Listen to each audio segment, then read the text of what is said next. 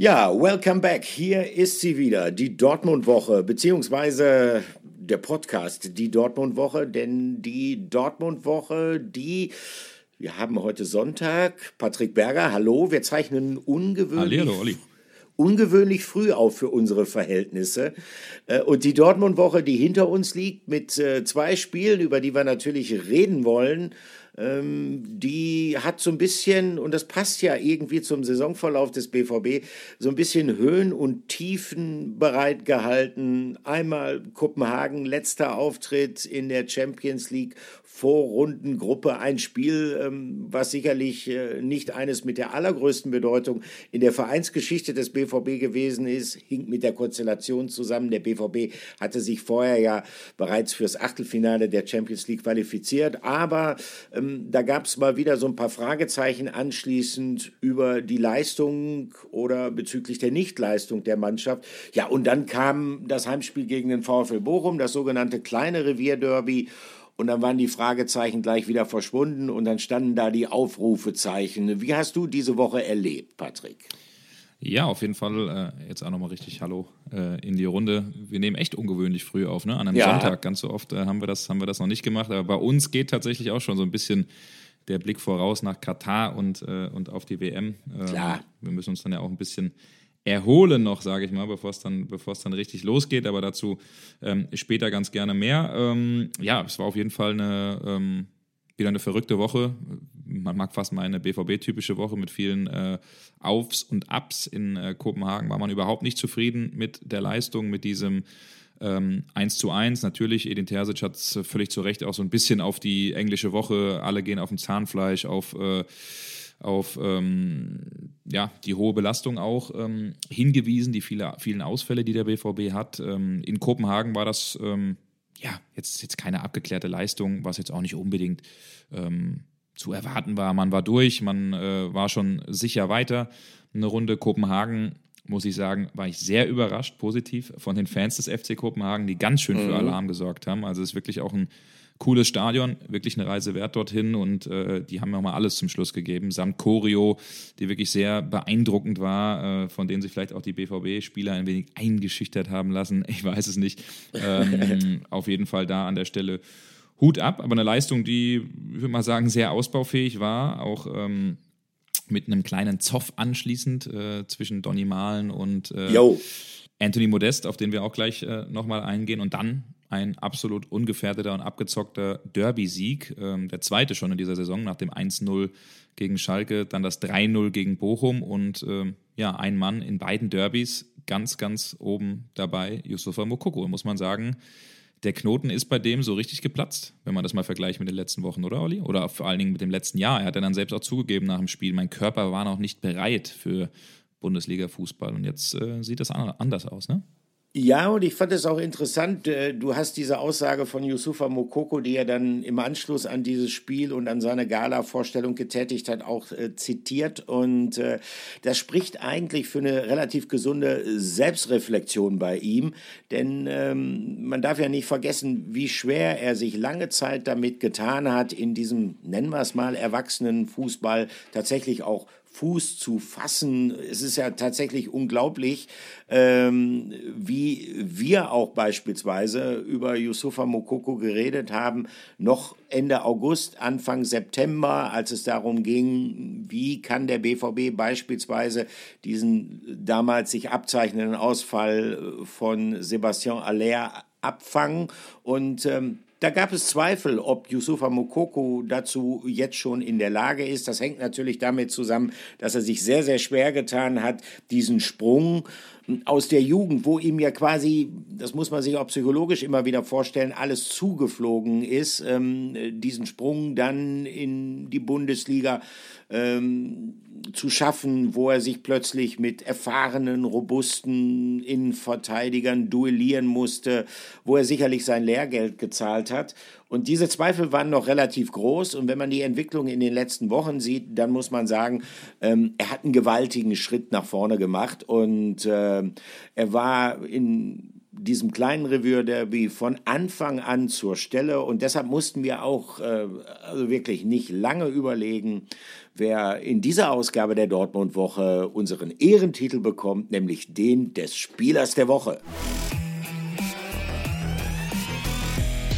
Spieler der Woche. Ja, Yusufa Mokoko ist unser Spieler der Woche und das völlig zu Recht. Ähm, Doppelpack geschürt, ähm, vor allen Dingen das dritte Tor, als er einen kleinen Tipp von Edin Terzic äh, bekommen hat. Der hat ihm nämlich schon in der 25. Minute gesagt, dass Manuel Riemann ein bisschen weiter immer äh, als spielender Torwart dann auch äh, vor dem Tor steht. Das hat dann äh, Mokoko nach dem Spiel selbst zugegeben. Ein äh, Treffer, der, glaube ich, so dem ein oder anderen ähm, ja, die Herzen hat höher schlagen lassen, zurückerinnern lassen an 1997, Olli, wo du ähm, damals live dabei warst im Olympiastadion, Yo. Lars Ricken. Das hat schon ein bisschen Ähnlichkeit gehabt, der Treffer, oder?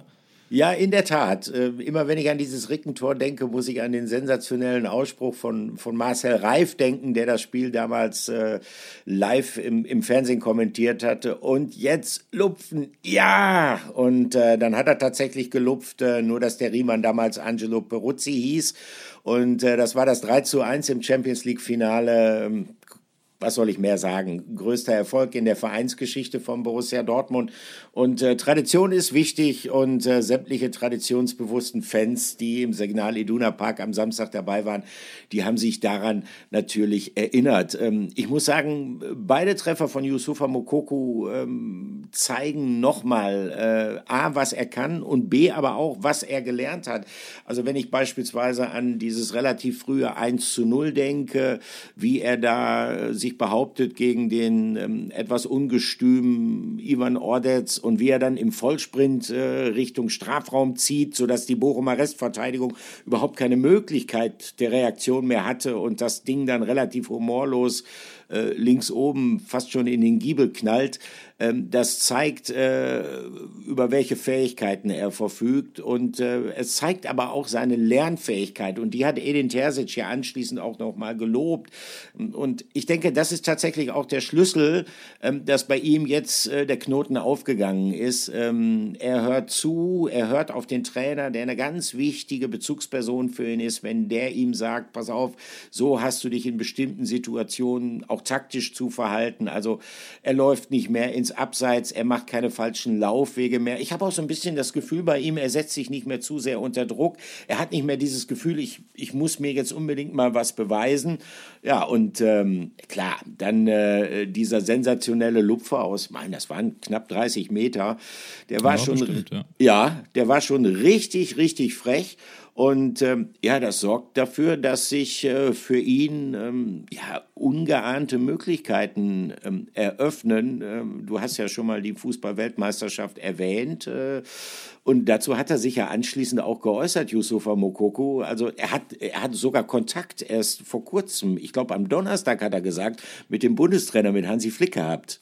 Ja, ja, genau, genau. Also äh, Yusufa kam dann äh, nach dem Spiel zu uns in die Mixed Zone. Ähm, wir können euch das Interview jetzt äh, leider in dem Moment nicht vorspielen, weil es, äh, um das euch nochmal zu erklären, kein reines TV-Interview bei ja. uns äh, bei Sport 1 äh, gab, sondern er dann quasi zu uns allen Journalisten kam, auch den schreibenden Kollegen von der Watz, vom Kicker, von den Ruhrnachrichten, von der Bild. Ähm, und da hat er in einer ganz launigen Runde ziemlich selbstbewusst gesprochen. fand, ich, fand ich ganz nett. Ich habe ihn zum mhm. Beispiel gefragt beim beim 1-0 da habe ich nämlich ganz kurz gedacht, wer hat da eigentlich geschossen? War das Erling Haaland? Weil das war so ein Gewalttor, wo, wo ich so ein bisschen mich auch zurückversetzt äh, gefühlt habe an die Zeiten Erling Haaland äh, beim BVB. Nur hat er ziemlich selbstbewusst gesagt, nee, nee, da stand nicht Erling Haaland, da stand Yusufa Mokoko auf dem Platz. Also der, ähm, der, der, da merkt man jetzt halt schon, auch was, was den Rekord angeht. Er ist ja äh, der jüngste Spieler mit 17 Jahren und 350 Tagen, äh, dem 10 Bundesliga-Treffer ja. gelungen sind. Jetzt sind es ja sogar schon, schon 11. Hat damit äh, Spieler abgelöst wie, wie äh, Flo Wirtz, wie Musiala, ähm, Olaf Thon, der damals noch, äh, äh, noch bei Schalke Rekorde aufgestellt hat. Dann hat er auch gesagt, hier, Rekorde sind da, um gebrochen zu werden. Ähm, also das, das war schon sehr, sehr forsch, was er da gesagt hat.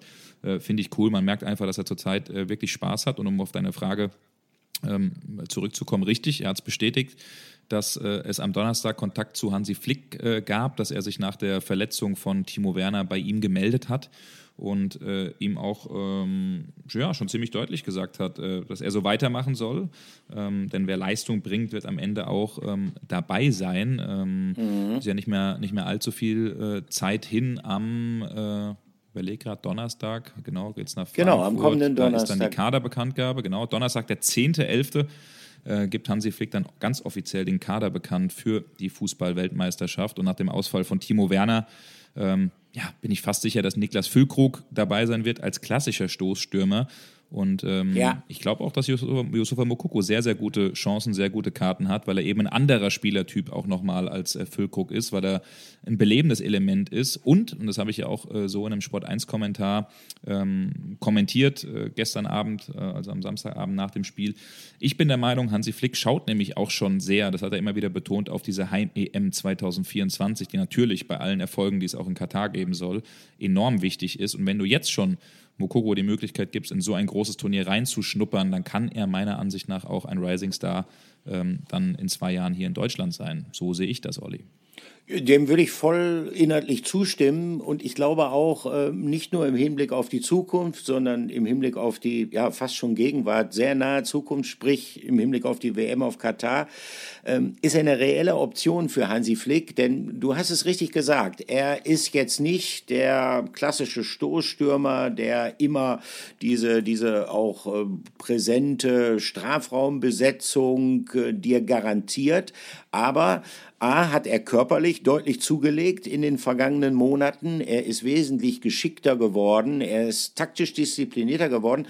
Und dann verkörpert er noch etwas, was gerade für Turniere, wo Einwechseloptionen extrem wichtig sind, sehr, sehr bedeutsam sein kann, nämlich so ein Element der Unberechenbarkeit. Mokoko äh, tut Dinge, mit denen gegnerische Verteidiger oder im Fall von Riemann auch gegnerische Torhüter nicht unbedingt rechnen.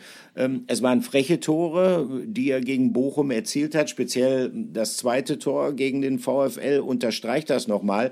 Und ähm, er sei mal daran erinnert, dass ähm, es auch in der Vergangenheit ähm, ja immer wieder gut war für eine deutsche Nationalmannschaft bei großen Turnieren, wenn sie jemanden hat, den man dann auch von der Bank holen kann und der dann für Unruhe in der gegnerischen Abwehrreihe sorgt. Ich erinnere hier an, ähm, das ist auch ein Dortmunder Fall, David Odonkor, beim Sommermärchen 2006, der den BVB mit diesem tollen Flankenlauf ähm, im entscheidenden Vorrundenspiel gegen Polen dann das Weiterkommen gesichert hat. Flanke, Odonkor, Tor, Neuville. Unvergessen auch. Also ich könnte mir gut vorstellen, ähm, dass Hansi Flick äh, bezüglich Yusufa Mokoko in eine ähnliche Richtung denkt. Und ähm, im Grunde genommen, ganz ehrlich, wenn man die Entwicklung von Yusufa sieht, ähm, die natürlich auch viel mit Edin Terzic zusammenhängt, das hat er auch mehrfach betont. Er hat gesagt, er spürt halt das Vertrauen des Trainers. Das ist für ihn ganz, ganz wichtig. Er weiß jetzt auch, nachdem dann mit Modest äh, nach der Aller Erkrankung noch ein weiterer Konkurrent, wenn man so will, für ihn geholt worden ist, dass er trotzdem seine Chancen bekommt und dass er die dann auch genutzt hat aufgrund seiner großen Entwicklung, ähm, dass der mittlerweile auch ähm, ja charakterlich und, und vom Reifegrad so weit ist, dass man ihn gut und gerne mitnehmen kann, auch zu einem ganz, ganz großen Turnier. Es war so schön nach dem Spiel, wenn man ihn dann gesehen hat, auch wie er da vor den Fernsehkameras sich bewegt hat. Ähm, Patrick, der kriegte das Grinsen ja gar nicht mehr aus dem Gesicht. Ne? Der ist richtig ja, gut der, drauf. Ja, ja, der hat gar nicht, der hat gar nicht aufgehört zu grinsen. Ähm, das, äh, das war wirklich, das war wirklich erfrischend und äh, das ist ja auch immer wieder verrückt, wenn man, wenn man überlegt, äh, zwischendrin äh, war er ja schon, schon abgeschrieben von dem ja. einen oder anderen, äh, das große Super-Megatalent, das, das dann doch nicht den Durchbruch schafft. Ähm, man muss da schon auch manchmal und wir auch als Reporter uns äh, da immer wieder dran erinnern, der Junge ist 17, der wird jetzt erst am 20. November 18. Ja. Also äh, der ist nochmal vier Jahre jünger zum Beispiel als ein Nico Schlotterbeck, der schon ein junger Spieler ist. Also ähm, das, ist schon, das ist schon wirklich verrückt. Aber jetzt stellt sich natürlich jeder die Frage, ähm, 20. November, 18. Mhm. Geburtstag, 20. November, Mitgliederversammlung beim BVB. Ja. Ähm, ne, da, da, da ist ja was. Und Mokoko wurde ja auch gefragt zu seiner Zukunft und da hat er ähm, schon ziemlich deutlich gesagt, ich fühle mich sehr wohl hier. Ich bin seit sieben Jahren hier in Dortmund. Ich habe das Vertrauen von Edin, das hat er auch immer wieder betont. Äh, ich kenne das Umfeld sehr gut. Ich fühle mich hier wirklich wohl. Und da äh, ja, zählen dann viele eins und eins zusammen und sagen, am 20. November da kann doch der BVB auf der Mitgliederversammlung den Fans eigentlich das große Geschenk machen und bekannt geben, der Mokoko, der verlängert und der bleibt bei uns. Ähm, ja, wäre natürlich also, ein ganz, ganz netter Gedanke, ne? Ja, es hat es auch schon, es hat's auch schon häufiger gegeben. Also äh, die Vereinsführung legt sich natürlich gerne dann auch immer ein besonderes Bonbon zurecht, was man dann den Mitgliedern präsentieren kann. Und wow, ich meine, äh, was gäbe es Süßeres, als ausgerechnet an dem Tag in der Westfalenhalle dann zu verkünden. Ach übrigens. Ähm, Yusufa Mokoku hat langfristig beim BVB verlängert.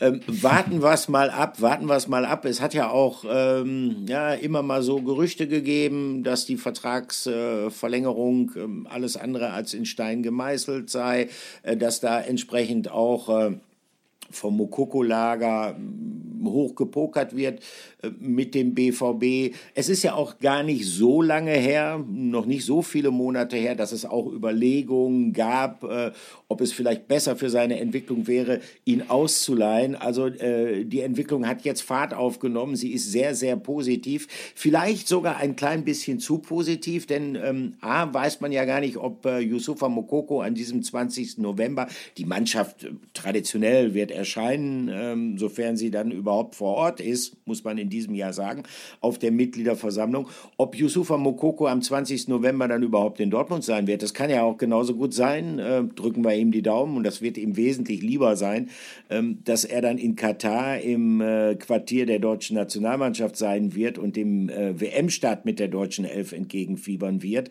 Äh, in jedem Fall aber wird er seinen 18. Geburtstag feiern. In jedem Fall wird es ein denkwürdiger Tag für ihn werden. Ähm, ja, bis dahin ähm, wird es noch spannend werden. Aber wie gesagt, am äh, kommenden Donnerstag da wissen wir ein bisschen mehr. Äh, weil wir gerade dabei sind, über Stürmer zu sprechen, ich will jetzt nicht unbedingt Wasser in den Wein gießen. Du hast es eben schon mal kurz anklingen lassen. Ähm, es hat eine kleine, nennen wir es mal, Unstimmigkeit zwischen zwei anderen BVB-Stürmern gegeben, nämlich in Kopenhagen zwischen Anthony Modest und äh, Donny Malen. Stichwort Torklau. Patrick, du warst in Kopenhagen. Was war da los? Wie hast du das gesehen? Ja, genau. Also ähm, das war schon eine Szene, die, die, die ähm, ein bisschen überraschend ähm, war. Also Anthony Modest äh, war ja quasi schon einschussbereit und hätte ähm, ja eines seiner ersehnten Tore erzielen können. Und Donny Mahlen, der Teamkollege, hatte, war ja eine Doppelspitze, die da aufgeboten wurde in Kopenhagen, äh, mehr oder weniger nur das Auge für den Ball.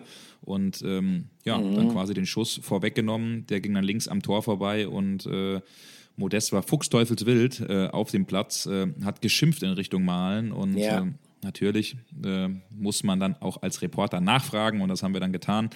Ähm, ich habe dann ähm, Anthony Modest die Frage gestellt, was da los war in der Szene, wie er die denn wahrgenommen hat. Wir können ja mal kurz reinhören, wie er die Situation selbst erlebt hat.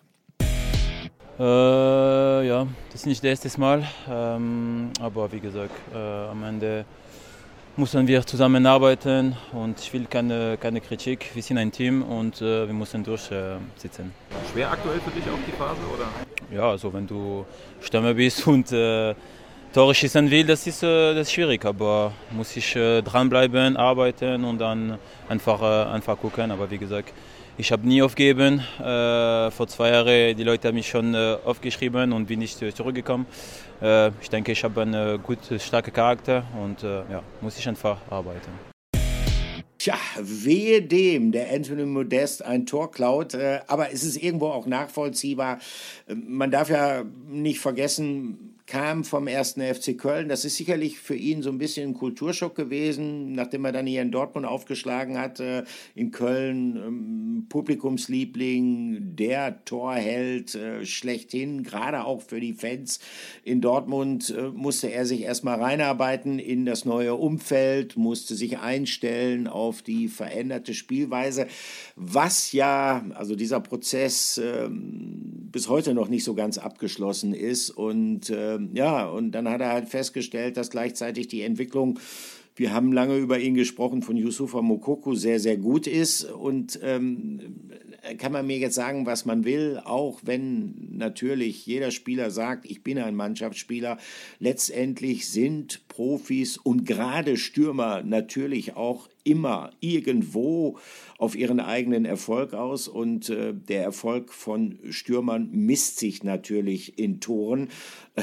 Aber Patrick, äh, Donny Malen, der wird die gleichen Gedanken gehabt haben. Der sieht auch, äh, da ist was in Bewegung, gerade vorne im Angriff. Yusufa Mokoko ist dabei, sich festzuspielen und ähm, jetzt muss ich so ein bisschen auch äh, mal zusehen, dass ich äh, vielleicht Chancen nutze, selbst wenn es ursprünglich gar nicht meine eigenen sind, sondern die des Kollegen Kollegen, ähm, ist irgendwo ein bisschen mit eingepreist. Äh, man kann jetzt auch sagen, es ist von Donny Malen in dieser Situation vielleicht auch ein klein wenig unprofessionell gewesen, weil man muss natürlich erkennen, wann der Kollege besser steht. Aber ich gebe hier noch mal zu bedenken, äh, in Sevilla beispielsweise, bei dem Hinspiel äh, in Sevilla, ähm, da hat äh, Yusufa Mokoko im Übereifer äh, Thomas Meunier eine gute Einschussmöglichkeit zunichte gemacht. Also irgendwo gehört es auch ein bisschen dazu. Deshalb, ich würde es jetzt nicht zu hoch bewerten. Wie würdest du es sehen?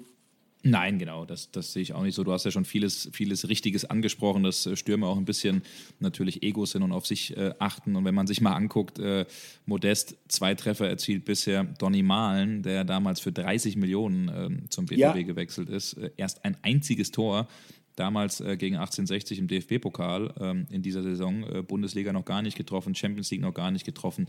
Das sind natürlich zwei unzufriedene Angreifer, die sich da so ein bisschen selbst im Wege gestanden haben. Und ähm, ist doch klar, wenn die nicht treffen, dann äh, sind die auch nicht äh, gut aufeinander äh, zu sprechen, auf sich selbst zu sprechen, hadern viel mit sich. Naja, ja. ich an der Stelle kann äh, aber sagen, äh, weil wir jetzt lange und ausführlich über Mokoko gesprochen haben, es gibt eine gewisse Wette, ne, die ich da mit einem Stefan Effenberg laufen äh, mhm. habe und es sieht, glaube ich, ganz gut aus. Ne? Modest zwei Tore, Mokoko jetzt schon bei sechs, also ich glaube, dass ich diese Langzeitwette am Ende der Saison wahrscheinlich gewinnen werde, aber dafür die äh, mit dir, ne, wo ich gesagt, Hallo, gesagt genau. habe, dass der Modest mehr als 10 macht. Uh, das äh, weiß ne? ich jetzt nicht so genau, ob das noch am Ende hinhaut. wie, wie heißt das so schön? Merkst du selber, ne? merkst du selber, merkst du selber. Nein, ja, ja, genau. äh, aber wie gesagt, das ist ja, spricht ja auch irgendwie äh, für deine Abgebrühtheit, dass du äh, quasi, um einen möglichen äh, Wettverlust zu kompensieren, dann äh, die nächste Wette eingehst, wo du dann ja auch, äh, flexibel wie du bist, dann eigentlich auf das Gegenteil setzt. Na, schauen wir mal.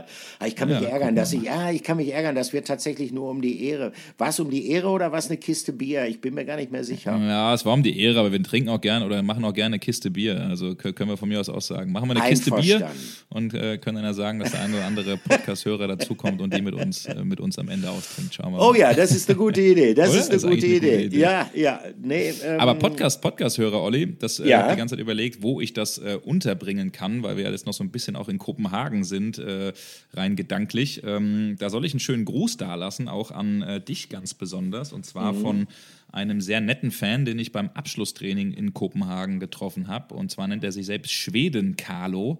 Äh, Carlo kommt aus Deutschland, wohnt mittlerweile in Stockholm, äh, im ah, Stockholm und ist äh, auch nach Kopenhagen gekommen. Und äh, als das Training fertig war, wollten wir vom äh, Presse-Shuttle-Bus abgeholt werden, wieder zurück in Richtung Hotel. Abends haben wir dann ja immer noch mal so eine Art äh, Bankett. Und ähm, auf einmal kam jemand und meinte, wollte schon gehen, wollte nicht noch ein Bier haben. Da haben wir gesagt, wie Bier beim Abschlusstraining. Und da waren tatsächlich die äh, Kopenhagener, äh, vom FC Kopenhagen, die, ähm, die Ordner oder sag mal äh, Hilfen, die dann auch wirklich hinten gestanden haben und ähm, ja, frisch gezapftes Bier uns Reportern geliefert haben. Und da haben wir natürlich dankend Ja gesagt nach getaner Arbeit, haben mit Schweden Carlo angestoßen und ähm, ich soll dich vor allen Dingen ganz lieb grüßen. Er hört unseren Podcast auch immer in Stockholm. Dankeschön. Ähm, und äh, er, ist, er ist ein Fan davon und hat gesagt, äh, Mensch, wo ist denn der Olli? Äh, siehst du, habe ich gesagt, der... Ähm, ja hat sich diesmal gespart. Ist, hat aber auch schon so viel mitgemacht. Er war schon so oft in Kopenhagen, habe ich gesagt. Der, der, der, nimmt sich dann mal gekonnt eine Auszeit. ja, äh, war so. Ich, ich, also so oft war ich jetzt nicht in Kopenhagen, aber ich kann mich noch an ein Spiel erinnern, das war ähm, bei Brøndby Kopenhagen und da hat es einen Wintereinbruch gegeben am Tag vor dem Spiel und wir sind äh, über einen völlig verschneiten ja, Acker oder Wiese, man kann es gar nicht mehr genau sagen, dann zum Abschlusstraining gestiefelt und ich hatte falsches Schuhwerk dabei, also mit äh, durchnässten Sneakern. Helle Sohle? Oder was ja, genau, genau, ja, ja. mit durchnässten Sneakern bin ich dann letztendlich angekommen im Stadion. Nee, ich war im, äh, im Fan-Talk, äh, du bist ja auch zugeschaltet worden und äh, war dabei. Aber das, das Lob freut mich sehr. Äh, ich habe in der Tat auch ein paar sehr positive Rückmeldungen auf unser kleinen, aber feinen Podcast bekommen und was soll ich sagen, das erwärmt mein altes Herz. Freut mich wirklich sehr. äh, lass uns auf, die alten, auf die alten Tage noch mal eine Podcast-Rampensau. Ja, genau, genau, genau. äh, lass uns kurz äh, noch mal was sagen, ähm, bevor es untergeht. Ähm, weil ja am Donnerstag tatsächlich die Kadernominierung dann für die WM ähm, stattfinden wird. Äh, Marco Reus hat sein Comeback gegeben und äh, das ist etwas, äh, was man, wenn man so ein bisschen die Leidensgeschichte dieses Spielers äh, kennt mit den vielen, vielen Verletzungen, die ihn ja leider Gottes dann auch äh, Teilnahme an wichtigen Turnieren gekostet haben, unter anderem WM 2014 in Brasilien. Ich bin mir ziemlich sicher, dass Marco Reus, wenn er sich nicht vorher verletzt hätte, heute auf seiner Visitenkarte auch den Weltmeistertitel stehen hätte. Ähm, schön, äh, dass das offenbar gerade rechtzeitig noch zu passen scheint mit der Genesung nach seiner Verletzung im Hinblick auf die WM. Ja, absolut. 67. Minute ist er reingekommen. Das sah zu, zunächst jetzt, jetzt ganz gut aus. Wurde ja wirklich allerhöchste Eisenbahn. Sind ja nur noch zwei äh, ja. Spiele vor der WM. Ähm, das jetzt unter der Woche in Wolfsburg, dann noch das Spiel Freitagabend äh, in Gladbach für den BVB das Spiel in Gladbach, ähm, das ist jetzt für Hansi Flick gar nicht mehr so wichtig, weil er bis dahin in seinen Kader ja sogar schon ernannt haben muss. Das heißt, die Absprache mit äh, Marco Reus, die, die wird es wahrscheinlich jetzt schon auch in diesen Tagen ganz intensiv geben. Ähm, sind wir gespannt. Ähm, ja, ich denke am Ende, dass er mitgenommen wird, wenn er denn auch den Daumen äh, nach oben zeigt und nochmal sein letztes großes Turnier womöglich spielen wird, drücken wir da auf jeden Fall die Daumen und äh, ja, sind guter Dinge dass das da auf jeden Fall mit Marco Reus in Katar dann weitergeht. Ähm, wie kriegen wir die Kurve zu unserem nächsten Thema, Olli? Wir haben eben schon über, über einen Zoff gesprochen zwischen Daniel Mahlen und äh, ja. Anthony Modest. Ähm, es ist wieder etwas vorgefallen beim BVB, trotz des 3 zu 0 Heimsieges äh, gegen, gegen Bochum, wo es eigentlich überall strahlende und ja, lachende stimmt. Gesichter gab, ganz besondere das von ähm, Yusuf Mokoko. Aber so richtig äh, strahlen wollte Jude Bellingham nach dem Spiel nicht, ähm, denn es war schon ein bisschen auffällig, wie er ähm, während der Partie immer wieder mit dem einen oder anderen Kollegen ja, aneinander geraten ist. Und äh, was da vorgefallen ist, das klären wir jetzt auf in unserer zweiten Rubrik. Aufreger der Woche. Ja, der Aufreger der Woche. Es dreht sich um Jude Bellingham und ähm, ja, also wenn man es ein bisschen zynisch kommentieren würde, könnte man sagen, äh, jetzt hat er auch mal gespürt, wie sich das anfühlt, wenn man auf dem Platz vor großem Publikum, jeder bekommt es mit, äh, mal einen Anpfiff von einem Mannschaftskollegen bekommt. Äh, ähm, da war er auch schon mal involviert in der Vergangenheit. Allerdings war er dann meistens derjenige, der den, oder häufiger derjenige, der dem Kollegen dann mal gehörig die Meinung oh, gegeigt ja, hat. Ne? Schöne Grüße an dieser Stelle an Nico Schulz. Aber äh, diesmal war es halt umgekehrt. Ähm, ja, das sah schon nach recht deutlichen Worten aus, die da gefallen sind. Äh, in Richtung von Jude Bellingham, nämlich von Mats Hummels und von Nico Schlotterbeck. Äh, wie hast du es gesehen, Patrick? Ja, also ich war selbst auf der Pressetribüne so ein bisschen, so ein bisschen überrascht, weil man schon, äh, schon recht früh, so in der 60., 61. gesehen hat, wie äh, Hummels und äh, Bellingham erstmals wild gestikulierten. Und da habe ich mir gedacht, ja, lass doch mal ein Auge drauf, äh, was, was, was, was da so vorgefallen ist, was da gerade los ist.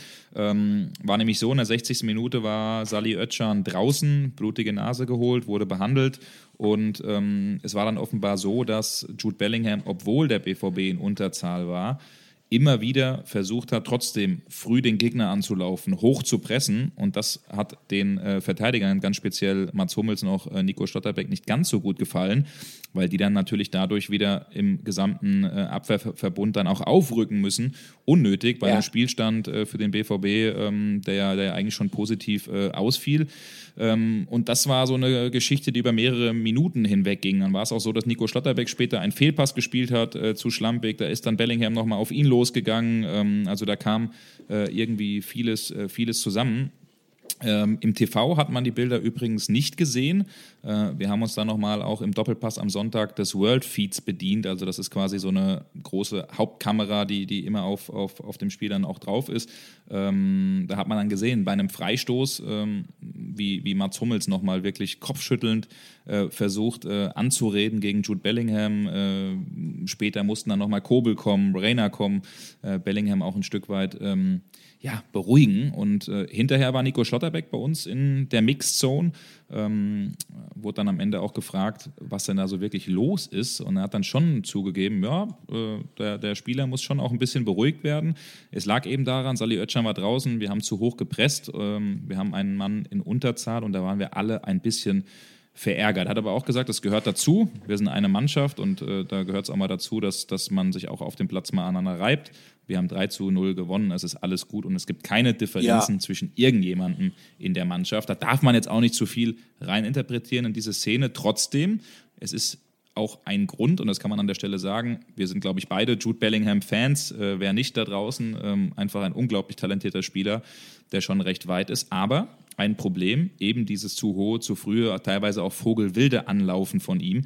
Das ist schon Thema auch in der Mannschaft, schon seit längerem, auch in der letzten Saison, Thema auch in der Kabine dass immer wieder dadurch Räume frei werden, dass dann eben auch die Mannschaft dahinter wieder auch mitpressen muss. Er bringt dann auch manchmal den einen oder anderen Kollegen in die äh, Bredouille und das ist schon äh, so ein Ding, taktische Disziplin, wo er auf jeden Fall noch an sich arbeiten muss. Olli, ich würde dir aber mal ganz gern die Frage stellen, weil ich habe äh, heute Morgen den Doppelpass auch ähm, mhm. mir natürlich angeschaut. Da wurde so ein bisschen drüber diskutiert. Darf er das? Ist das in Ordnung? Stefan Effenberg äh, war so ein bisschen als Alpha-Tier der Meinung, Nee, darf er nicht. Ein 19-Jähriger darf das, darf das nicht gegen einen, äh, gegen einen erfahrenen Spieler wie Mats Hummels. Anders wiederum, äh, Stefan Reuter hat gesagt, ich sehe zwei Führungsspieler, die auf dem Platz miteinander reden. Das ist völlig okay. Und Horst Held hat das zum Beispiel auch begrüßt. Ähm, ich habe da eine klare Meinung, bin aber mal gespannt, was du sagst. Also ich bin der Meinung, dass ähm, wenn jemand wie Jude Bellingham tatsächlich, und das kann man ihm ja wirklich nicht in Abrede stellen, ich rede jetzt nicht über seine hohe Veranlagung, über sein Talent, aber wenn jemand äh, eigentlich regelmäßig an die Leistungsgrenze geht, dann ist das bei dem auch mit eingepreist. Das heißt, ähm, dann darf er, und das ist dann für mich tatsächlich keine Frage des Alters, dann darf er auch was sagen. So ein bisschen wie bei uns, du darfst ja auch was sagen durchaus. Ne? Vielen Dank, ja, danke. Obwohl Aber ich spare, ich spare etwas mit bist. Ich gucke, wann, ich die, wann ich die aus Respekt vom Alter auch einsetze. Ja, will ich dir auch raten. Nein, im Ernst. Also ich finde schon, ich finde schon, ähm, dass man ihm das zugestehen muss, weil er tatsächlich jemand ist, äh, der für seine Mannschaft alles gibt. Und letztendlich bin ich der Meinung, ähm, es ist Fußball und im Fußball ist es so, wenn es auf dem Platz, ähm, sagen wir mal, eine inhaltliche Differenz gibt, ähm, dann muss man die relativ schnell lösen. Dann kann man keinen Arbeitskreis bilden, dann kann man kein Kolloquium einberufen und dann kann man sich erst recht nicht Gedanken machen, wie man das jetzt vielleicht besonders nett und schonend formuliert. Dann bleibt schlicht und ergreifend keine Zeit und deshalb muss man eine deutliche Sprache anschlagen. Und ähm, ich glaube, äh, Jude Bellingham, wir haben ja auch mal darüber gesprochen, dass er selber gesagt hat, er sei so ein bisschen auch von diesem Non-League-Fußball, nennt man das in England, also von dieser rauen Atmosphäre auf den Plätzen des Amateurfußballs inspiriert. Das sei auch Teil seines Charakters geworden. Ich glaube schon, dass Jude Bellingham jemand ist, ähm, ja, ähm, der sich nicht gerne widersprechen lässt, aber der auch einsieht, wenn der Pulverdampf sich dann so ein bisschen gelichtet hat, okay, das war jetzt vielleicht durch eine berechtigte Ansage, die ich da bekommen habe. Also so würde ich das sehen. Olli, ganz ehrlich, habe ich nichts, habe ich nichts entgegenzusetzen. Genauso sehe ich es auch. Also äh, er ist in den Mannschaftsrat äh, äh, auch reingewählt worden oder ernannt worden. Er ist mittlerweile der dritte Kapitän und äh, ob der jetzt 19 ist, ob der 17 ist, ob der 24 ist, also das ist so ein bisschen noch dieses Denken ich sag mal, aus der, aus der älteren Garde, Ja, ohne den F jetzt ja. zu nahe zu treten, von früher. Ähm, ja, also ich glaube, auch damals hatten Bastian Schweinsteiger in seinen ersten Jahren gegenüber einem Oliver Kahn aber wirklich gar nichts zu melden gehabt. Äh, das verschiebt sich mittlerweile. Ich glaube, das ist gut, dass sich das mittlerweile auch ein Stück weit Ja. verschiebt. Es muss trotzdem dann auch respektvoll sein, wenn man sich hinterher wieder in die Augen guckt, auch in der Kabine sich die Hand gibt, äh, das ordentlich dann auch miteinander macht. Dann ist der Umgang, glaube ich, in der Kabine, wenn man auch dann mehr Zeit hat im Training, wichtig miteinander. Auf dem Platz muss es auch mal rüde zugehen. Und deswegen sollten wir in diesen erneuten Zoff um Bellingham nicht allzu viel reininterpretieren. Siehst du, haben wir eine, haben wir eine Meinung, Olli. In der Tat. Und ähm, das ist auch so. Ich glaube auch, äh, dass Jude Bellingham jemand sein wird bis an sein Karriereende, was äh, noch weit, weit hin ist, äh, der immer wieder auch anecken wird, der immer wieder selber vielleicht auch mal verbal, so könnte es der ein oder andere Mitspieler empfinden, übers Ziel hinausschied und deshalb äh, ähm, gleichzeitig auch jemand ist, der sich damit auch pusht, der selber unter Feuer steht äh, und deshalb vielleicht im Übereifer auch manchmal, äh, weil er halt weiß, er ist ein herausragender Spieler, ist schon auch sehr selbstbewusst, dann vielleicht auch seine taktischen Aufgaben gelegentlich mal etwas vernachlässigt. Jo, und da muss man ihn halt eben zur Ordnung rufen. Also ähm, ich bin der Letzte, der sich irgendwie Sorgen machen würde, ähm, was die Professionalität von Jude Bellingham angeht. Ich bin eher jemand, der sich in Bezug auf Borussia Dortmund Sorgen machen würde, dass äh, dieser herausragende Spieler dem BVB vielleicht nicht mehr allzu lange zur Verfügung stehen wird und äh, weil diese Befürchtung durchaus eine sehr reale ist, äh, dann kann es nicht schaden, sich ja jetzt vielleicht schon mal prophylaktisch Gedanken zu machen, wie kann denn das Leben wann auch immer nach Jude Bellingham aussehen. Äh, Patrick, und ähm, da bist du auf ein sehr interessantes Gerücht gestoßen, was einen möglichen, ganz vorsichtig ausgedrückt, möglichen Neuzugang für den BVB angeht. Aber obwohl es ein Gerücht ist, äh, ist es uns eine Rubrik wert. Hier kommt unser Gerücht der Woche. Ja, unser Gerücht der Woche. Wir haben, äh, so wie sich es natürlich immer gehört, Olli, ähm, viel recherchiert, uns äh, viel, äh, viel unterhalten, ausgetauscht und haben ähm, eben eine Information bekommen, dass ein Spieler von Eintracht Frankfurt, der gerade äh, ja, ein ganz schöner Überflieger ist aktuell bei den Hessen, ganz oben beim BVB auf der Liste steht. Und zwar handelt es sich dabei um Daichi Kamada, also der Japaner, der im direkten Aufeinandertreffen. Der BVB hat ja, wir erinnern uns, äh, vor wenigen Tagen mit 2-1 in Frankfurt gewonnen. Da hat Kamada eines seiner äh, sieben Bundesliga-Treffer in dieser Saison erzielt. Ähm, hat ja zurzeit wirklich unglaubliche Zahlen bei der Eintracht. Ähm, zwölf äh, Treffer bisher, zwölf Pflichtspieltreffer, drei auch in der Champions League. Großen Anteil, dass die Eintracht es tatsächlich sensationell ins Achtelfinale geschafft hat. Äh, drei Vorlagen erzielt und er hat sogar, da muss ich mal äh, unser schlaues Büchelchen aufmachen, er hat, was die Effizienz angeht, sogar eine bessere Quote als ein gewisser Erling Haaland. Ähm, Müssen wir gerade eben mal gucken, wo wir, wo wir das hatten, weil das habe ich nämlich, äh, habe ich nämlich gelesen, dass er ähm, mit, ich glaube, es waren 33 Prozent ähm, seiner, seiner Chancen dann eben auch reinmacht äh, und damit eine, eine ähm, Effizienz hat, die auch ein Erling Haaland nicht äh, vorzuweisen hat. Und der, dieser gewisser Daichi Kamada, der steht beim BVB auf der Liste. Und wir können uns doch mal, ähm, bevor wir das ein bisschen einordnen, dieses Gerücht, ähm, mal anhören, was unser Eintracht-Reporter aus Frankfurt, der sehr, sehr nah an Daichi Kamada und an der Eintracht dran ist, wie er diese ganze Situation einschätzt. Wir hören uns jetzt Christopher Michel an. Daichi Kamada ist natürlich einer der Hot Takes des kommenden Sommers. Sein Vertrag läuft 2023 aus. Er spielt eine überragende Saison bei der Eintracht, hat schon zwölf Tore erzielt, davon drei in der Champions League und er ist sehr flexibel einsetzbar. Er hat dieses Jahr schon im defensiven Mittelfeld gespielt, im zentralen Mittelfeld, im offensiven Mittelfeld und er wird in Frankfurt nicht umsonst schon der Euro-Kamada genannt, der Euro-Daichi. Oliver Glasner verhinderte letzten Sommer einen Abgang, indem er sein Veto einlegte. Kamada war schon auf dem Sprung nach Lissabon, doch im kommenden Sommer hat die Eintracht da keine Hand mehr drauf. Und wie wir bei Sport 1 nun erfahren haben, Borussia Dortmund hat ein gesteigertes Interesse an Kamada. Natürlich, einen solchen Qualitätsspieler, der die Bundesliga in- und auswendig kennt, der auf internationalem Niveau gezeigt hat, was er kann und der jetzt halt auch bei der WM noch mit guten Leistungen für sich werben kann, so einer steht natürlich auf der Liste bei Borussia Dortmund und Sebastian Kehl. Für die Eintracht wird eine Verlängerung somit immer schwieriger, vielleicht sogar schon utopisch. Kamada schätzt sehr, was, hier in, was, was er in Frankfurt erlebt hat. Er hat sich in diesen sechs Jahren insgesamt sehr, sehr gut entwickelt in Europa, ist der Eintracht auch dankbar dafür. Aber der nächste Karriereschritt, er ist jetzt 26 Jahre alt, er käme vielleicht genau zum richtigen Zeitpunkt und warum nicht dann der BVB? Ja, das war Christopher Michel, also den ihr sicherlich auch schon mal irgendwo gelesen, gesehen, gehört habt, war auch schon äh, bei uns im Sport 1 Doppelpass vor, vor einigen Wochen gemeinsam mit äh, Markus Krösche. Also der ist sehr, sehr nah dran, was die Frankfurter mhm. Eintracht äh, angeht.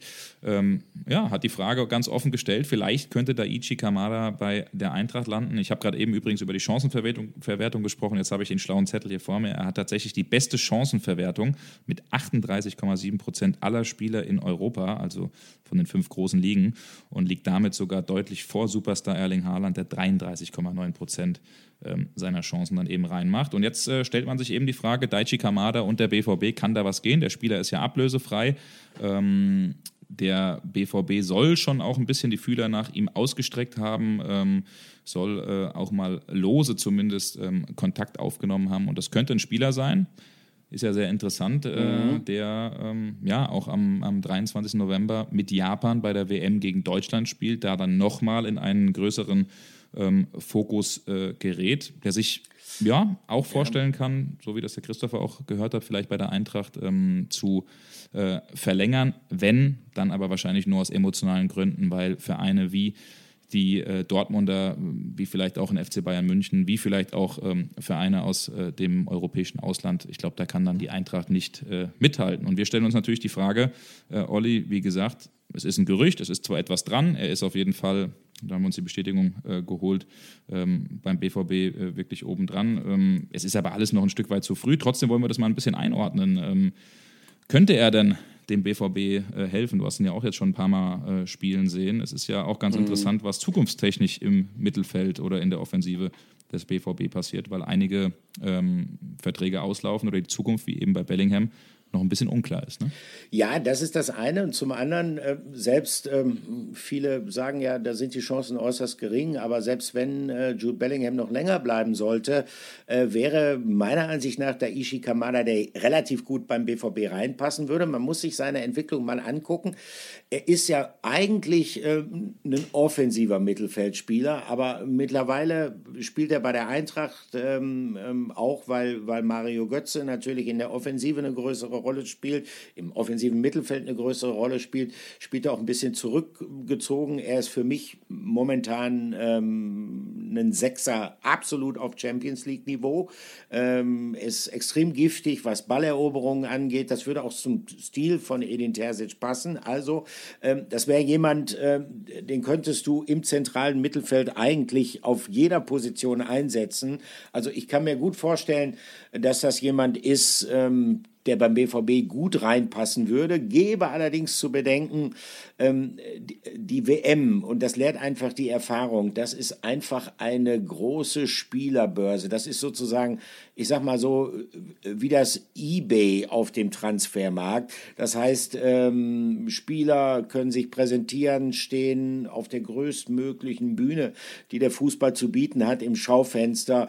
Und ähm, also wenn er da ähnlich überzeugende Leistungen abliefern sollte, wie zuletzt bei der Eintracht, dann auch für die japanische Nationalmannschaft, dann ist es eine Frage der Zeit.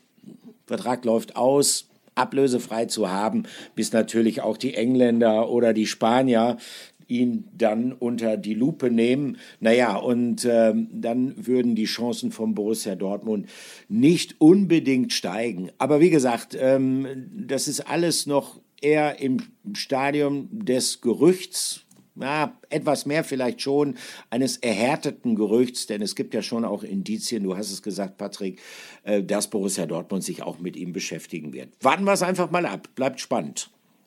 warten wir es ab, genau. Bleibt auf jeden Fall spannend, hast, hast, hast vieles Richtiges angesprochen. Ähm, Julian Brandt, der jetzt äh, zuletzt auch wirklich gute Leistungen bringt, äh, ist ja auch nicht ganz unumstritten beim BVB gewesen. Marco Reus ähm, spielt auch nicht mehr ewig lange beim BVB ähm, oder generell wahrscheinlich Fußball, ohne ihm dazu nahe zu treten. Ist ja jetzt auch 33, geht auf die 34 zu. Motorhut, wo die Zukunft noch unklar ist. Ja. Also ähm, sich da ein bisschen breiter aufstellen, das ist aus BVB-Sicht sicherlich nicht, äh, nicht verkehrt. Äh, ein Spieler, der ablösefrei ist, der das haben wir übrigens auch so gehört, ähm, den deutschen Markt weiterhin, auch wenn Engländer oder Spanier, du hast es angesprochen, kämen, sehr interessant findet, sich in Deutschland wohlfühlt, in der Bundesliga speziell, die ja in Japan auch einen sehr hohen Stellenwert genießt, sind mhm. ja äh, viele Bundesliga-Legionäre auch in der deutschen National äh, in der deutschen Nationalmannschaft, genau, in der japanischen Nationalmannschaft, die gegen Deutschland spielt. Also das könnte ein Match werden, aber wie gesagt, es ist alles noch ähm, sehr am Anfangsstadium. So, jetzt gucken wir mal, wie wir den, den äh, du bist eigentlich derjenige, der erfahrener ist und der äh, immer sehr gute Brücken bilden kann zu nächsten Themen. Jetzt gucken wir da mal, wie du das nächste Thema äh, ja. Es, es, es, ist nicht so leicht, jetzt ähm, eine Brücke zu dem nächsten Thema äh, zu finden. Ähm, es geht so ein bisschen darum, ähm, einen Mann zu würdigen, der ja Unglaubliches geleistet hat für Borussia Dortmund. Und äh, diesmal ist ausnahmsweise nicht die Rede von einem Spieler, sondern von einem Funktionär. Und ähm, es ist eigentlich ja der Funktionär, der sich ähm, in den vergangenen Jahrzehnten die größten Verdienste um den BVB gewürdigt hat. Logischerweise bei dem einen oder anderen wird es jetzt Klick machen. Die Rede ist von Reinhard Rauball, dem BVB-Präsidenten und äh, ist mittlerweile 75 Jahre alt und äh, ja, er hat angekündigt, äh, dass er zumindest von der Bühne die ihm das Präsidentenamt äh, geboten hat und die er sehr zum Nutzen des BVB ausgefüllt hat, dass er von der Bühne abtreten wird. Ich würde es mal einleiten, indem ich das Spruchband zitiere, was vor der Südtribüne am Samstag äh, gehangen hat, wo an die Adresse vom langjährigen BVB-Präsidenten stand, ohne dich kein Hier und Jetzt. Danke für alles, Reinhard Raubal. Und äh, Reinhard Raubal wollte ich äh, unseren Rückblick widmen. Hier kommt der Flashback der Woche. Flashback der Woche. Ja, wie kann man äh, den Flashback der Woche, in dem es sich um Reinhard Raubal dreht, eigentlich besser einleiten als mit einem Zitat von Reinhard Raubal? Das hat er ja gestern, ähm, beziehungsweise ja, ist gestern. Äh, ist immer ein bisschen verwirrend, wenn man mit gestern operiert in einem äh, wöchentlich erscheinenden Podcast. Das hat er ja am Samstag im Signal Iduna Park auch gesagt. Ich zitiere, als ich im Jahr 1979 das Amt des Präsidenten beim BVB zum ersten Mal übernehmen durfte, hätte ich nie gedacht, dass ich ein Leben lang mit dem Verein in Verbindung sein werde. Es war eine große, eine ganz, ganz große Ehre, tätig gewesen zu sein. Ich wünsche dem Club alles Gute. Das hat Reinhard Raubal gesagt. Und äh, diesen Wünschen an den Club kann sich der Club und können sich die Fans eigentlich nur anschließen. Ich schließe mich da jetzt ausnahmsweise mal ein. Äh, Reinhard Raubal hat äh, sehr, sehr viel für den BVB geleistet. Er ist äh, mittlerweile zum dritten Mal BVB-Präsident und äh, alle drei Amtsperioden äh, waren gekennzeichnet von großen, in erster Linie wirtschaftlichen Problemen, die dem BVB das Leben schwer gemacht hatten. Zum ersten Mal wurde er ja 1979 äh, zum Präsident gewählt. Damals war der BVB auch überhaupt nicht mit dem zu vergleichen, was er heute darstellt. Äh, Raubal war damals erst 32 Jahre alt, ähm, Rechtsanwalt im Hauptberuf. Und damit war er der jüngste Präsident eines Fußball-Bundesligisten überhaupt. Äh, speziell seine zweite Amtsperiode dann zwischen 1984 und 1986, die stand im Zeichen einer großen, damals schon existenzbedrohenden wirtschaftlichen Krise. Und ähm, ja, und dann kam die dritte Amtszeit. Sie begann 2004 und daran werden sich noch viele erinnern. Äh, der BVB hat einen jähen Absturz erlebt. Äh, die großen Erfolge in den 90er Jahren, die allerdings auch, das stellte sich dann mit einer gewissen zeitlichen Verzögerung auf, teilweise mit geliehenem Geld, wenn man so will, erkauft worden sind. Äh, die Spielergehälter sind immer weiter angestiegen. Der BVB versuchte damals tatsächlich auf Augenhöhe mit Bayern München zu kommen und das ging natürlich in erster Linie über den Schlüssel, den Spielern etwas mehr zu zahlen, sogar teilweise, als es die Bayern damals gemacht hatten. Und dafür musste man einen relativ hohen Preis zahlen. Das ähm, geriet dann ans Licht der Öffentlichkeit, nachdem der BVB sich äh, 2003 nicht für die Champions League qualifiziert hatte und danach drohten dann sogar die Lichter auszugehen. Der Verein war extrem hoch verschuldet, a wegen des hohen Gehaltsvolumens, b aber auch, weil in diese Zeit der Ausbau des Westfalenstadions gefallen ist, der deutlich teurer geworden ist, als man äh, das zunächst einkalkuliert hatte. Lange Rede, kurzer Sinn, es deutete sich schnell an, eine, ich zitiere, existenzbedrohende Ertrag Ertrags- und Finanzsituation. Mit anderen Worten, der BVB war von der Pleite, von der Insolvenz bedroht. Rainer Traubal musste zurückkehren ähm, als Retter in Spee, so muss man es ausdrücken, denn die Situation war damals in der Tat äh, so haarig. Ähm, mir hat ein Banker damals gesagt, äh, der BVB liegt im Prinzip nicht auf der Intensivstation, sondern bereits im Vorraum zur Pathologie. Also äh, tatsächlich, ähm, es drohten die Lichter komplett auszugehen. Und die spannende Frage war natürlich, wie kommt man aus dieser Situation wieder raus? Wie kann man überhaupt es hinkriegen, dass bei Borussia Dortmund der Betrieb weitergehen kann?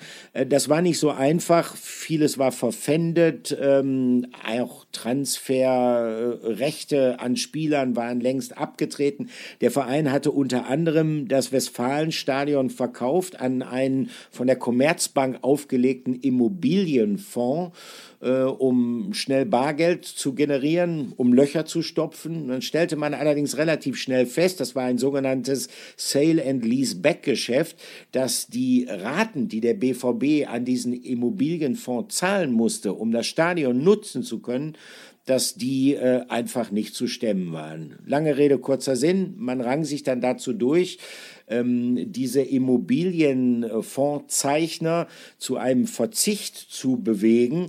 Und das konnte natürlich nicht mit äh, der alten Vereinsführung, mit Präsident Gerd Niebaum und mit äh, Manager Michael Mayer gelingen, weil die waren ein rotes Tuch äh, für die Gläubiger. Also äh, musste Raubal und Hans-Joachim Watzke, der damals neu Geschäftsführer geworden ist, versuchen, diese Situation zu retten.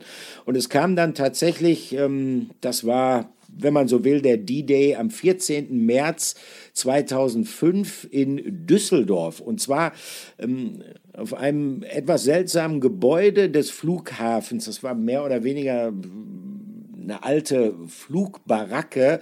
Es nannte sich etwas großspurig Event Terminal und in dieses Event Terminal hat man dann die Gläubiger eingeladen und ähm, die versuchten Raubal und Watzke dann zu überzeugen, äh, sozusagen auf die ihnen vertraglich zugesicherte Rendite zu verzichten, indem sie einen Rückkauf ähm, ihrer Anteile durch den BVB zustimmten. Und äh, die Stimmung war extrem aufgeheizt. Ähm, das waren ja keine Fans, sondern das waren ja Spekulanten, das waren Sparer. Also die hatten teilweise mit dem BVB gar nichts am Hut. Wenn das jetzt nur Fans gewesen wären, die hätten sicherlich problemlos zugestimmt. Aber da musste massive Überzeugungsarbeit geleistet werden. Äh, kurios war auch, dass als Raubal und Watzke in Dortmund losfahren wollten zu dieser Sitzung, da erschien dann auf einmal noch Michael Mayer, der war noch im Amt und äh, der wollte mitkommen. Und ähm, Raubal hat dann relativ schnell erkannt, okay, wenn wir den Gläubigern dann auch noch Michael Mayer präsentiert hätten, dann hätte das die Chancen, dass die ein Einsehen gehabt hätten, nicht unbedingt gesteigert. Da musste also erstmal Michael Mayer dazu überredet werden, doch nicht mit äh, nach Düsseldorf zu fahren.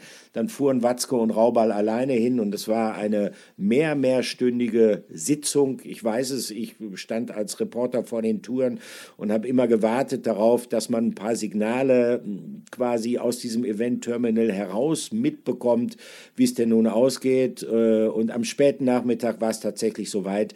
Die Gläubiger hatten schweren Herzens ähm, sozusagen einem Rückkauf zugestimmt, haben dabei auf eigenes Geld verzichtet. Und das war dann der Grundstock dafür, dass Borussia Dortmund anschließend ein umfassendes Sanierungskonzept durchführen konnte. Dann haben auch weitere Gläubiger verzichtet, dann wurden neue Sponsoren gewonnen. Und dann sah man so langsam aber sicher wieder Licht am Ende des Tunnels, aber ohne diesen Tag, diesen 17. Februar 2005 in Düsseldorf äh, im sogenannten Event Terminal wären beim BVB tatsächlich die Lichter ausgegangen. Naja, und danach ging es dann ja auch wieder aufwärts. Ähm, dann wurden ein paar richtige Entscheidungen getroffen, unter anderem, indem man dann wiederum ein paar Jahre später Jürgen Klopp als Trainer verpflichtet hat und, und, und. Aber das ist äh, sicherlich das größte Verdienst, was sich Rainer Draubal rund um den BVB erworben hat, äh, aber weiß Gott nicht das Einzige. Also ein Mann, der unheimlich viel für den BVB geleistet hat. Ich glaube, dass wir auch ähm, in nächster Zeit äh, noch häufiger mal hier im Rahmen der Dortmund-Woche auf ihn zu sprechen kommen werden. Ja, Olli, vielen Dank für den Exkurs. War ja ganz schön, wenn er vielleicht sogar mal sich irgendwann äh, im Ruhestand die Zeit nimmt. Äh, sehr gute Idee, sehr gute Idee. Ne? Ja, ja. Wäre ja auch eine gute Idee. Was ich mich gefragt habe, ich habe ähm, wahrscheinlich nicht so oft wie du natürlich, aber auch schon äh, das ein oder andere mal, mit ihm telefonieren können. Im Hintergrund gab es ab und an mal einen Papagei, äh, der zu hören war. Gibt es den eigentlich noch? Weißt du das? Das müsste ich ihm mal nachfragen, aber ich ich, ich habe es jetzt nicht ganz auf dem Schirm. Kann der nicht irgendwie auch sogar ein BVB-Lied singen oder so? Der kann auch ein BVB-Lied trällern. Ja, ja. ich weiß jetzt nicht nur welches. stolz gezeigt, aber ich habe es ja. noch nie, also gesagt, ich habe es aber noch nie vorgespielt bekommen. Ich weiß es nicht. Ja, der Papagei, den können wir auch gerne mal einladen. ja, ach, das wäre auf jeden Fall eine sehr schöne und lustige Sache. Ja, ja so, siehst du, da sind wir, sind wir hier fast wieder am Ende unseres Podcasts ähm, angekommen. Ähm, wir wollen noch mal ein bisschen vorausblicken, weil ganz so viele äh, Zeit. Äh, ich weiß gar nicht, ob die Leute überhaupt schon so im WM-Modus sind. Schon ein bisschen komisch in, in, in, Richtung Dezember. Zwei Spiele stehen ja noch, oder November, Dezember, zwei Spiele stehen ja noch an, haben wir eben gesagt, gegen Wolfsburg und Gladbach. Und dann geht es ja auch schon weiter für ähm, ja. ja hoffentlich viele BVB-Spieler dann mit äh, der, äh, der Weltmeisterschaft. Übrigens, die FIFA hat mittlerweile auch bekannt gegeben, äh, was man ausschütten würde an die Vereine in Sachen Abstellungsperiode. Ähm, es sind tatsächlich 10.900 Euro, die die FIFA an äh, jeden Verein am Ende, ähm, nee, 10.300 Euro pro Verein, pro Tag, pro Spieler. Also wenn man mal von 30 ähm, Tagen ungefähr ausgeht, im, im Idealfall, dann ähm, ja, kommen da irgendwas mit 300, 330.000 zusammen. Das vielleicht mal, mal sieben, acht Spieler, um das mal hoch zu hoffen. Ähm, also da kommt ja, kommt ja auch nochmal ein ganz schöner Batzen auch an den BVB dann ähm, ähm, im Fall der Fälle zusammen. Das, das aber nur am Rande. Olli, wir äh, haben auch viel überlegt, wie wir weitermachen mit unserem Podcast und wir haben die erfreuliche Nachricht, dass es uns auch während der WM geben wird. Ja. Da freuen wir uns schon ganz besonders drauf, ne? Ja, das ist richtig. Allerdings in ähm, etwas veränderter Form, logischerweise, weil, wie gesagt, äh, äh der BVB spielt ja nicht, wie die Bundesliga natürlich auch während der WM nicht spielt. Aber du bist vor Ort in Katar. Ich halte hier sozusagen an der in Anführungsstrichen Heimatfront die Stellung. Und dann haben wir gesagt, okay, äh, dann machen wir einfach mal weiter. Du berichtest äh, von der WM, speziell natürlich, ähm, was gibt es äh, bei den Dortmunder WM-Teilnehmern. Wir hoffen, es sind möglichst viel. Und äh, ich halte euch dann äh, mit dem auf dem Laufenden, was hier in Dortmund vor Ort passiert. Genau.